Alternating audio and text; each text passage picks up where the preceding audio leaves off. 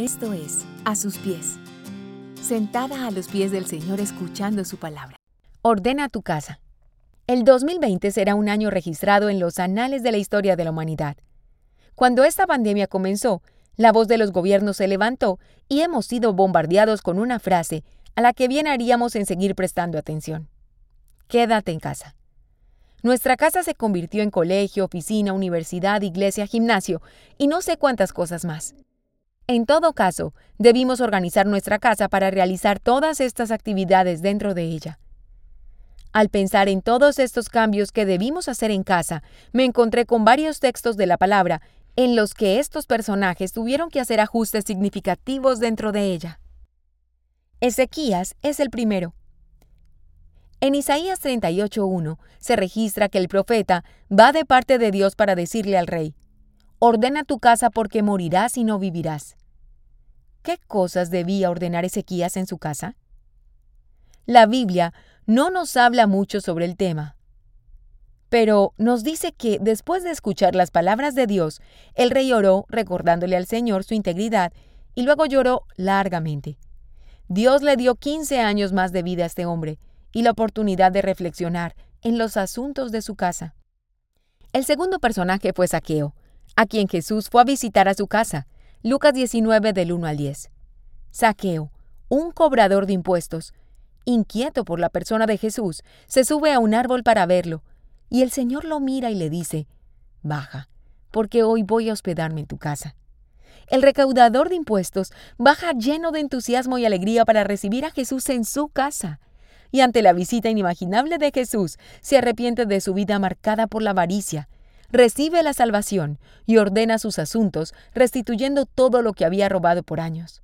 Lucas 10, 38 al 42 nos pone en sintonía con una tercera visita a casa de Marta y María. Marta, una mujer hospitalaria que se desvive en atenciones por el Maestro.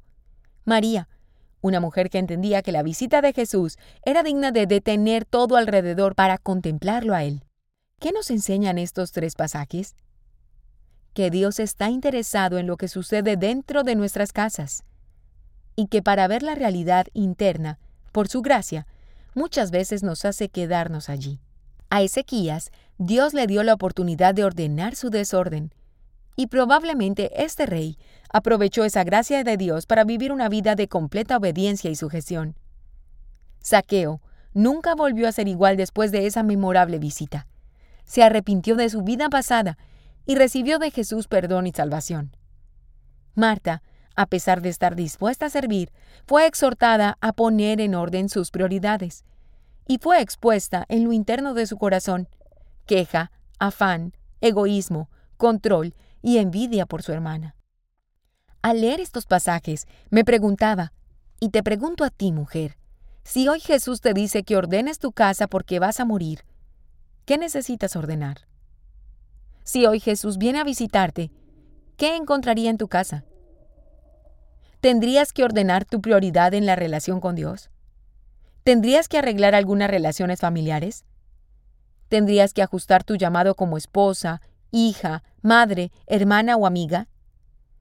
Si bien la visita de Jesús podría ser inquietante para muchas, debo decirte que Él es el mejor huésped que puede recibir, porque no únicamente te mostrará lo que no está bien, sino que te dará el poder para hacer nuevo todo aquello que necesita remodelación. Para reflexionar en los asuntos de tu casa y considerar lo que debes sacar de tu hogar, es decir, avaricia, queja, afán, egoísmo, control, envidia, orgullo, idolatría, pleitos y otras cosas más. Entonces me uno a la invitación de este gobierno y a la del Señor en su palabra.